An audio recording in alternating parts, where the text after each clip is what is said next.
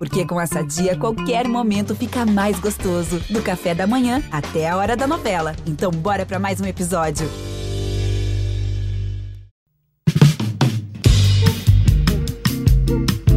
Alô, Pelô! Cadê o Elton? Elton, que emoção! Esses negros maravilhosos. Foi Deus que quis! Mas tem o Lodum, sim. como, é, como, é que não, como é que não tem o Lodum? Segue o Baba! Salve, salve meus amigos, minhas amigas, está no ar o Segue o Baba. Eu sou o Juan Melo e hoje, se eu tivesse que dar um nome para esse programa, seria o programa do perdão. Vocês dois deveriam pedir perdão a Marcos Felipe pelas críticas feitas, pedir perdão a Cicinho, que entrou bem contra o Santos, a Wellington Nem, vocês dois que pensavam que o Wellington Nem não fosse render essa altura da carreira, e a mim, pelas críticas na semana passada de que eu não trabalhava às sextas-feiras. Estamos gravando sim, nesta sexta-feira, primeira sexta-feira de junho. Estou aqui presente, sempre, por sinal, sempre presente, só tive uma pequena ausência e mereço minhas desculpas também. Tudo bom, Pedro Tomé e Rafael Teles? É mole, Peu? Começou com a lei de Luxemburgo, ele não foi? É mole o negócio Luxemburgo, sexta-feira, sextou. Sextou no, sextou no, no, no clima. Eu não, eu não sei se eu quero pedir desculpas a Marcos Felipe e a Cicinho, não. Mas a ele você tem que pedir, pelo É, jeito não, que ele falou perdão, aí, Perdão, Juan, perdão. que é capaz de nem ter mais o podcast aqui, viu? Pelo menos a mim. Não vão pedir desculpas? Não vão pedir desculpas? A você sim, a você, desculpa, Juan. Fomos Ah. injustos. Você trabalha sexta-feira às vezes. Às vezes, às vezes. sexta-feira. Você, você- nem você, Teles? Não, eu acho que ele, ele merece elogios. Não sei se ainda um perdão. Eu ainda tenho meu pé atrás com o Marcos Felipe. Mas ele fez a boa, defendeu dois pênaltis, defendeu dois pênaltis, bem defendidos, e colocou o Bahia nas quartas de final da Copa do Brasil, uma partida importante para o Bahia. É uma partida que o Bahia se defendeu bem até, eu acho. Então, se for. Já que a gente está em dia de perdão aqui, de pedir desculpa, será que a gente vai começar a pedir desculpa a Renato Paiva? Não, Cedo caso- demais, né? Eu, eu, Pedro Tomé especificamente, preciso que Renato Paiva me peça desculpa. Mentira, ele não me ofendeu. Mas eu quero que ele fale assim, você estava certo. O meu meio campo precisa ter dois volantes de marcadores. Ou então dois caras que ocupem espaço. Porque eu falei isso aqui outro dia. Falei, o maior acerto dele foi contra o Santos. Ele repetiu a escalação. Não repetiu, mas pelo menos a estrutura foi igual. Três zagueiros, dois volantes, marcando espaço. Não correu risco o jogo contra o Santos. O Bahia não correu risco. Então, o caminho para ter a solidez defensiva que a gente tanto cobra é fazer o que ele sabe fazer. Que ele, ele sabe, ele sabe, mas ele é. Ele gosta de, de ficar. É, eu entendo, ele tem uma filosofia dele e quer ficar preso à filosofia, eu entendo. Mas eu gosto de receber um. Opa, você estava certo. Mas e o Wellington nem não? Você, todos os dois achavam que o Wellington nem ia jogar a bola que jogou contra o Havaí. Ele jogou essa bola toda contra o Havaí, isso que eu não consigo entender. Ele fez o gol, teve uma boa chance, o chute que ele acertou na trave, de bola parada. Ele teve um jogo ok. O Wellington nem é um bom jogador. Isso é indiscutível. É indiscutível que, que o Wellington nem é um bom jogador. Agora, vai precisar entregar um pouquinho mais. Tem quantos, quantos minutos de Série B esse Wellington nem tem? Não muitos. Então, precisa entregar um pouquinho mais. Mas a- indiscutível a qualidade do Wellington nem. Indiscutível, indiscutível. Eu ainda continuo questionando o quanto que ele vai conseguir entre- entregar durante a Série B. Fato. Já vi, Vai ter chance pra isso, né? Deve seguir no time titular do Vitória. É, é, já, vi, já vi que esse não é um programa do Oba-Oba. É um programa pés no chão. pé no chão, claro. E- Como sempre, é o Como padrão do sempre, Segue o Baba. É, falando em pés no chão, vamos falar do Bahia. Que começar pelo Bahia, né? Que conseguiu a classificação na Copa do Brasil sobre o Santos. Foi um jogo, ao meu ver, bem sofrido, assim, sobretudo nos minutos finais. Me chamou muita atenção aquele gol sofrido pelo Bahia, quando o Bahia tinha os três zagueiros na marcação daquela bola aérea, acabou sofrendo o gol do Bruno Mezenga. Mas, tirando aquilo, acho que foi um jogo que o Bahia conseguiu controlar o Santos, não sofreu muito. Uma equipe que conseguiu marcar bem, sobretudo no primeiro tempo. Não teve tantas chances, mas teve mais chances do que o adversário. E saiu com uma justa classificação, pelo que eu vi nos dois jogos. Não só pelo da Fonte Nova, mas também um jogo na Vila Belmiro. O que é que vocês acham, trazem de positivo desse- dessa exibição contra o Santos? Para uma equipe que continua também sem vencer, né? São seis jogos agora. É, eu não, eu não vou entrar nessa de seis jogos sem vencer, porque assim, Pênalti é pênalti. de, de, de estarmos com, com o pé no chão, mas acho que o Bahia precisa comemorar a classificação. Ele conseguiu passar do- pelo adversário, que é talvez do mesmo nível dele hoje, o Santos. Dois jogos equilibrados. E então não, não vou me apegar tanto a essa sequência negativa, especificamente para falar de classificação. Acho que a classificação é mais importante do que a sequência. E que eu acho de trago de positivo é isso que eu estava falando. Eu acho que o Bahia, Renato tá, tá ainda, não vou falar teimando porque não é teimosia, mas ainda está insistindo em fazer o jogo do jeito que ele acha que deve fazer. Só que eu, eu parto de um pressuposto muito, muito básico assim no futebol. Não existe evolução sem resultado. Não existe. Você não vai conseguir evoluir no futebol se você não tiver resultado, se você não tiver tranquilidade, não tiver paz. Fato. Confiança de jogador muda quando está ganhando o jogo. A confiança da torcida muda, o apoio da torcida muda. Então, o resultado é essencial para a evolução. Ele muda até quando tem resultado. Pois é, então, e não tem evolução com continuidade. Fato. O resultado na, na Copa do Brasil é importante para dar essa confiança da torcida que ficou estressada, mas nos últimos dias, depois do jogo, ontem principalmente, eu vi as pessoas, pô, que alívio, tá mais comemorando a, a classificação, então traz uma autoestima. O resultado é essencial para isso. E resultado só vai vir com solidez. Solidez defensiva, solidez ofensiva. O Bahia não consegue ter solidez defensiva, não vai conseguir ter resultado porque nenhum time do mundo consegue ter. Então, eu acho que a solidez defensiva do Bahia passa por um meio-campo forte, dominante, tomando conta do jogo, e uma defesa segura. Que tem, tem, o Bahia tem três zagueiros seguros, eu acho. Os, os titulares do Bahia são três zagueiros seguros.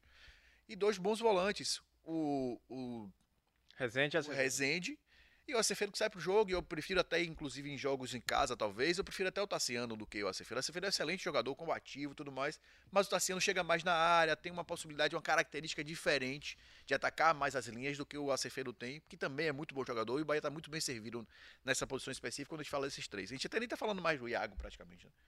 Tanto que o Iago Não entregou perdeu, até hoje, né, também. É o que entregar, mas espera. tem essa característica, mas hoje esses três resolvem bem a situação do Bahia. Sim. Mas precisa passar pela solidez, precisa passar pela continuidade. Não pode mudar o time o tempo todo. Vai ficar difícil porque tem muito jogo, um atrás do outro, quarta, domingo, enfim. É mais difícil. Mas o Bahia precisa ter.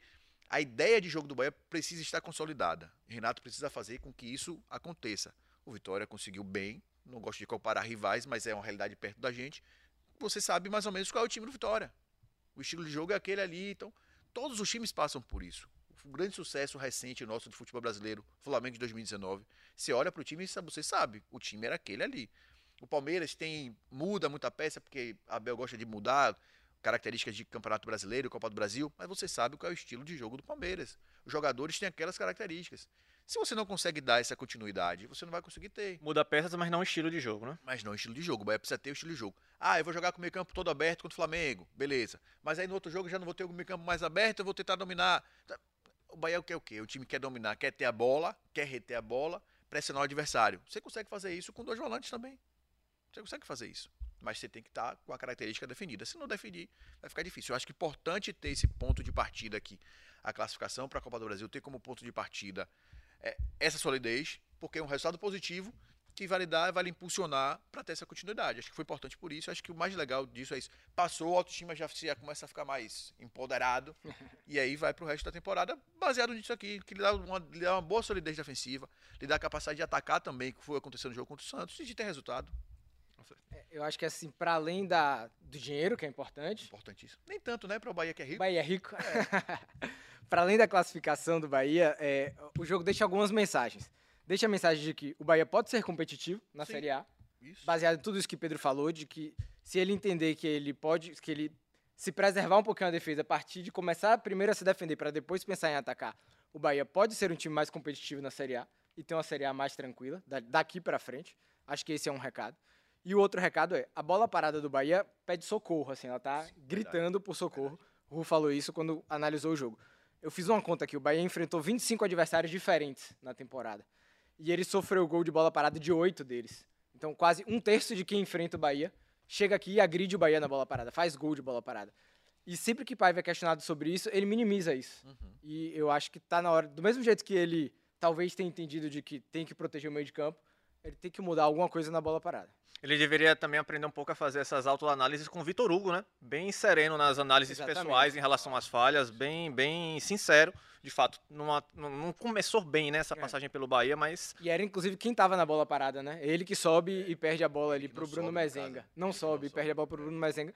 E foi, como você disse, foi bem sincero, falou disso abertamente. Eu acho que Paiva Eu não ainda vejo não tá problema- encarando isso. Isso, não eu acho que você passa um recado positivo pra torcida quando você admite Claro. suas falhas. Você cara. identifica o erro. Exatamente. É mais fácil você corrigir a partir do momento que você identifica o erro. Eu acho que os torcedores ficam preocupados quando o trein- o treinador, depois de uma exibição ruim, vai lá e elogia o desempenho da equipe. Aí, pô, se você não tá enxergando o que, que deu de errado, o que, que garante que a equipe vai melhorar no jogo seguinte? O exemplo maior disso, eu lembro de Roger, quando o Bahia foi eliminado pelo, pelo River do Piauí. River do Piauí, River do Piauí. Copa do Brasil. Que ele acabou na primeira fase, foi primeira ou foi segunda fase. Primeira fase, primeira fase foi eliminado e ele acabou dizendo, ah, a gente fez um bom jogo. O torcedor tava virado no...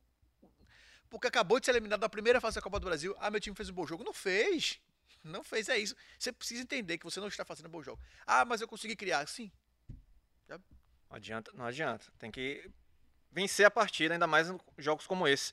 Você falou, Pe- Pedro, sobre esse manter esse, padrão de atuação do Bahia, só que o, o Renato Paiva ele tem, vai ter desfalques importantes, né? Tem problemas importantes. Não vai ter o Jacaré contra o Fortaleza neste sábado, nem o Biel, dois jogadores fundamentais para o esquema tático dele, para o sistema da equipe. Talvez os mais importantes até agora, né? É, Na sim. temporada, se você olhar pra temporada do Bahia, são dois dos principais destaques. né? O, o jogo contra o Santos desenhava para uma, uma coisa bem intensa, né? Você perder os né? dois jogadores ao longo da partida é bem complicado. Mas ele não vai ter esses dois jogadores. Ele manteve contra o Santos, mesmo perdendo o Jacaré, o esquema com três zagueiros, o- o- os, os, é, os três zagueiros com dois volantes de marcação. E tem o retorno do Tassiano para jogar o Campeonato Brasileiro. Quem sai, quem entra nessa equipe? Porque pro Tassiano entrar, você já disse que abriria a mão do, do Acevedo jogando em casa, mas vai jogar Sim. contra o Fortaleza fora. Eu penso assim, talvez, se fosse a possibilidade, eu acho. A gente precisa. O Bahia precisa pensar melhor a função que o Cauli faz no jogo. Talvez possa passar por essa mudança assim.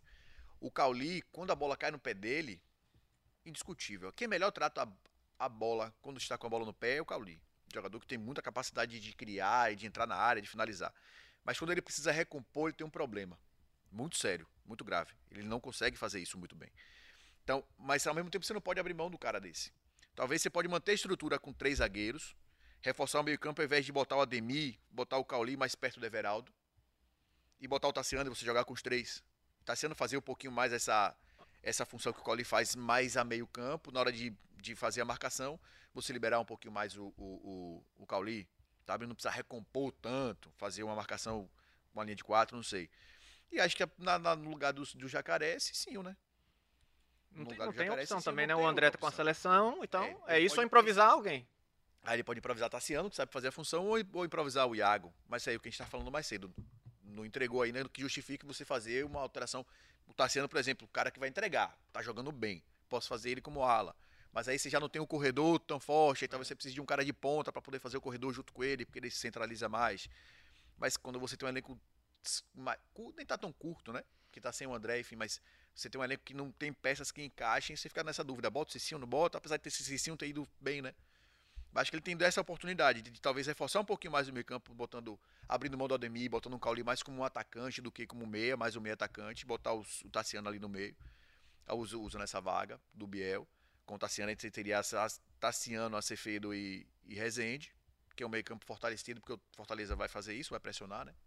E, a- e o Tassiano, por exemplo, ataca muitas linhas nas costas, o Fortaleza vai abrir, geralmente faz isso, né? Tem espaço na atrás da defesa.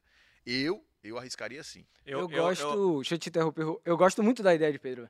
Eu, eu não tenho vergonha nenhuma de ser retranqueiro, assim. Eu tenho algumas referências. Nada. As principais referências de treinadores do futebol são retranqueiros mesmo, assim. Então eu não, não tenho vergonha nenhuma em entrar com esse meio de campo aí. Um meio de campo com Rezende, Tassiano e Acevedo. Sim. E aí você dá um pouco mais de liberdade para os dois laterais, obviamente, o Cicinho e o Rian. E lá na frente, o Cauli e o Everaldo. Vergonha nenhuma de jogar assim contra o Fortaleza.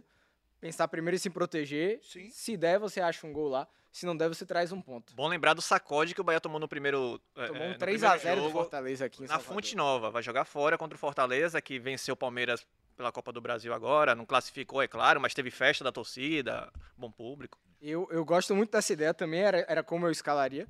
Mas eu duvido Eu que Renato acho. Paiva faça isso. Eu também acho. Eu, eu acho que não tem muito mistério. Eu acho que vai de. De Ademir no lugar de Biel e Cicinho no lugar de. E Tassiano no lugar de. Acevedo? E tá, eu não sei se tá sendo entrando no lugar de Acevedo ou de Rezende. Aí tem que ver talvez o CK, quem vem de maior sequência de jogos. Eu acho que é Rezende, porque o Acevedo não jogou no Campeonato Brasileiro na rodada Sim. anterior. Então pode ser que ele vá de Tassiano e Acevedo e Poupe e Rezende.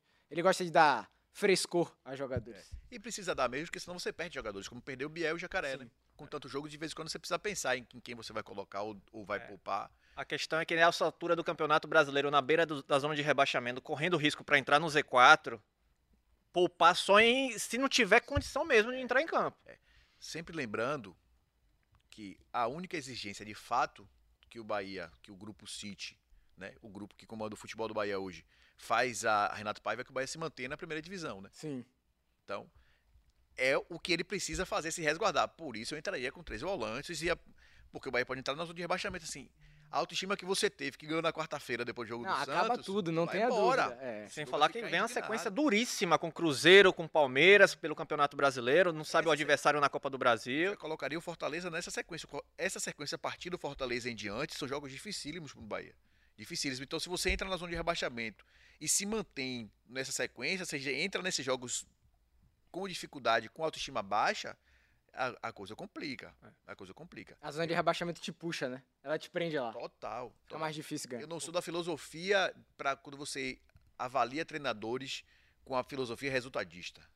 Mas a partir que você traz um, um- um- um treinador, você tá lá, eu sou resultadista. Manutenção de treinador, mas sempre atrás do resultado. Porque senão não tem evolução. Claro, você jogar você dentro da zona de rebaixamento é muito mais complicado. Eu só mudaria, quer dizer, mudaria bastante. Assim, eu sou, já se você é retranqueiro, eu sou ousadia e alegria, né? Eu iria abrir mão do esquema com três zagueiros. Eu tiraria um zagueiro para colocar o Tassiano em campo. Rezende, Acevedo, Tassiano, Cauli, Ademir e Everaldo. É uma boa saída. Eu iria, também. porque o que acontece? Com o Jacaré, eu, eu concordo que com o Jacaré defendendo a linha de 5 é muito mais tranquilo pro Jacaré, que é um atacante de origem. Mas com o Cicinho, que é lateral, eu acho que o Bahia poderia abrir mão do sistema com os três zagueiros para poder ter, ter esse jogador. Porque o Bahia não pode abrir mão dos melhores jogadores, sejam eles é, da- do meio para frente.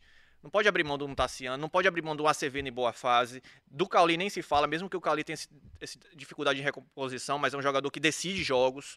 Não pode abrir mão da velocidade do Ademir. Então, assim, eu tiraria um dos zagueiros. A questão é se o Bahia vai conseguir suportar o Fortaleza com uma equipe um pouco mais vulnerável. A gente já viu outros jogos que não foi bem assim. É. Mas eu iria com, com o time ousadia e alegria, não tô nem aí. O jogo daqui que tomou três. Não, é- não é, não é o emprego dele que tá em jogo, né? Aí ele vai com o time ousadia e alegria. Aqui, o jogo daqui dava com, com a linha de quatro ainda, né? Com a linha de quatro. quatro ainda, né? Com a linha de quatro. É, é, pois é, eu- é, ainda bem que eu não sou treinador, só gosto de opinar mesmo e de jogar pra cima, jogar pra cima. Mas vamos mudar de, de, de, de clube agora, né? Vamos falar do Vitória, que tem compromisso nesta sexta-feira é, à noite, vai enfrentar o Ituano no Barradão. Vitória vem de empate fora de casa contra o Havaí. É, se manteve na, na liderança da competição, uma rodada que tinha que contar com alguns resultados para continuar no- na liderança da competição. Continu, contou com esses resultados, abriu dois pontos do segundo colocado, mas viu uma Série B muito embolada. Muito embolada. A distância do Vitória para o sétimo é de três pontos. O que, é que vocês veem, viram do desempenho do, desempenho do Vitória contra o, o, o Havaí que trazem um alento em relação à equipe que vinha oscilando nos últimos jogos ou que preocupa? Porque peguei aqui, ó, nos cinco primeiros jogos que o Vitória venceu, foram 13 gols marcados, nenhum sofrido. Nos últimos quatro que o Vitória ganhou um, perdeu dois, empatou outro, foram quatro gols marcados e seis sofridos. Há uma clara oscilação de rendimento. Alguma coisa preocupa vocês? Alguma coisa tem que ser elogiada também? Não, eu acho que essa oscilação é normal, principalmente se tratando de uma Série B, né? O anormal foi o que o Vitória fez no começo. Isso. E que bom que fez, porque ele ganha uma gordura, ganha um, um suporte a mais na Série B. A gente pode comparar até com a Série B do ano passado. O Bahia também viveu essa oscilação. Ele começou bem ali, se manteve no G4, e depois ele ficou oscilando bastante, trocando resultados, né? Ganhava aqui, perdia ali, um empate. E eu acho que essa troca de resultados, essa oscilação é normal na Série B. Então não chega a me preocupar tanto as atuações, até porque o Vitória também não teve nenhuma atuação sofrível nesses, nessas partidas.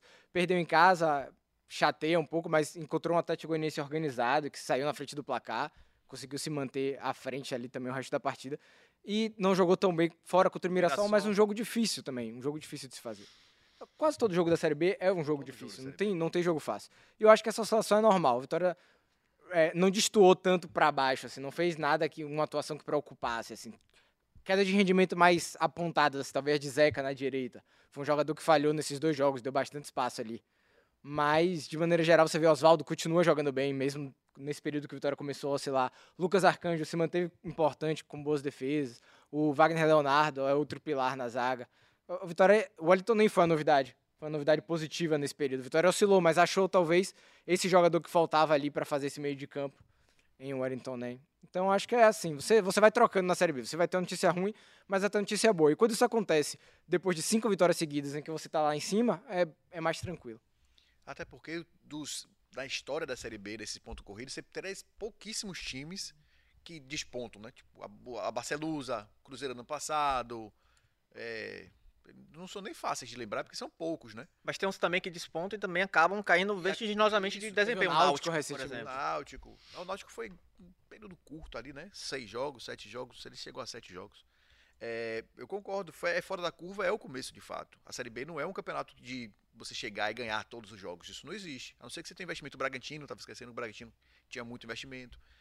Então, E a gente tá falando do Vitória, do que fez o que fez no primeiro Primeiro semestre. Isso. Acho que o ponto positivíssimo, positivíssimo, principalmente depois do jogo do Havaí, é o padrão de jogo que Condé deu ao time. O time sabe como jogar, sabe como se comportar apesar dos, dos problemas.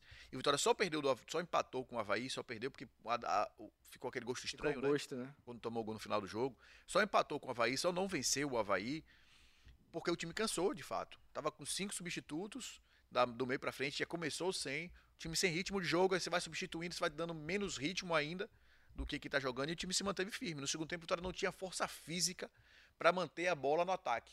E a bola batia e voltava, batia e voltava, porque fisicamente o time não conseguia correr mais tantos metros e chegar lá na frente e conseguir reter a bola, né? O Vitória já não conseguia fazer mais isso.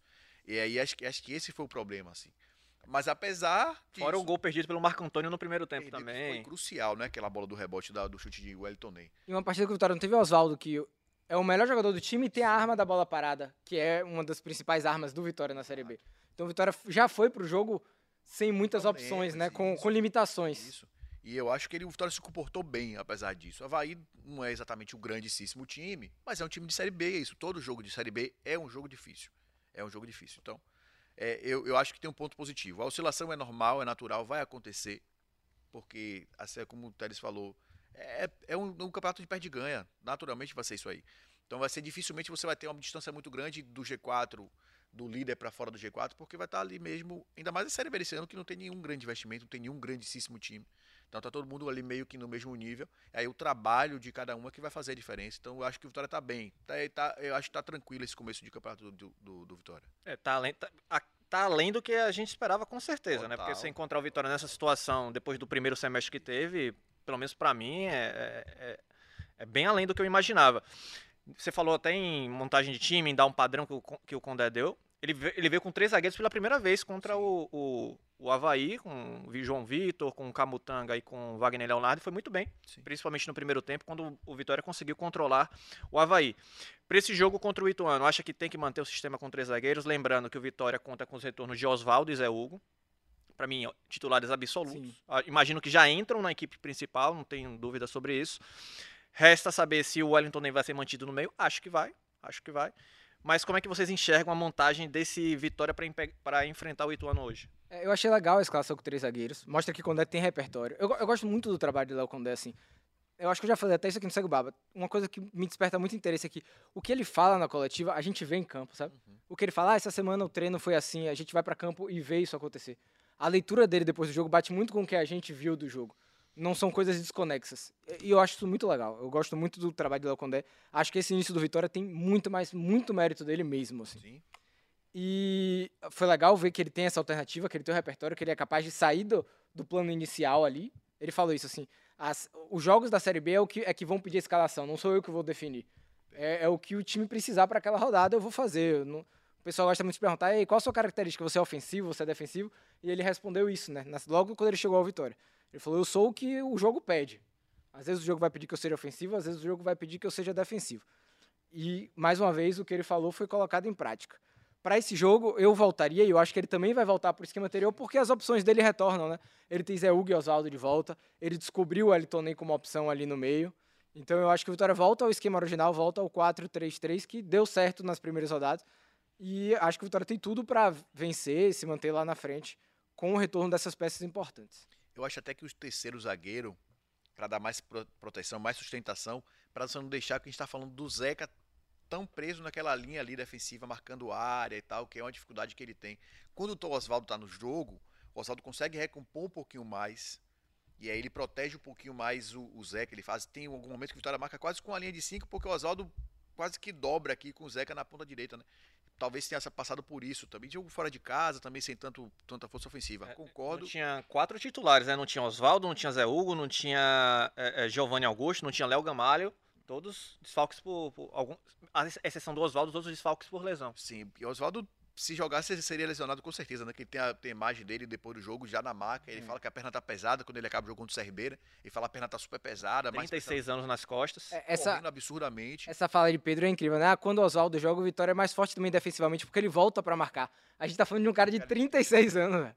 Inclusive, fica o convite aí pra galera acessar lá o ge.globo.ba. Tem uma entrevista com o Oswaldo, vai estar no ar hoje, logo depois do podinho, do podcast, falando justamente sobre isso. Que ele fala assim, ele... Ah, eu tenho 36 anos, mas na minha cabeça eu não tenho. Essa idade tá só no RG, eu me nego isso. Eu não entro em campo pensando que eu sou um cara de 36 anos. Eu entro em campo pensando que eu sou um cara muito mais novo e eu jogo leve. É legal, tem uma entrevista bem legal com ele. Sempre também tive o privilégio também, né, de Deus me abençoar de não ter nenhuma lesão séria, né? Isso também ajuda, né? E assim, acho que o, o mental também ajuda. Na minha cabeça eu não, não tenho 36, eu, eu sou mais novo, assim, isso também ajuda, né? Me sinto, me sinto jovem ainda, até brinco com, com os meninos aí, os caras vêm me chamar de coroa, aí eu, pô, coroa não, pô, sou novo ainda e tal. Entrevista feita por Renan Pinheiro. E de fato dá pra ver que o quanto que ele se dedica, né? A, a falta que ele faz pro time. Ele corre muito, ele se dedica, ele se entrega. Eu acho que vai voltar, concordo plenamente que ele vai voltar com, com o esquema normal, até porque ele precisa atacar um pouquinho mais, né?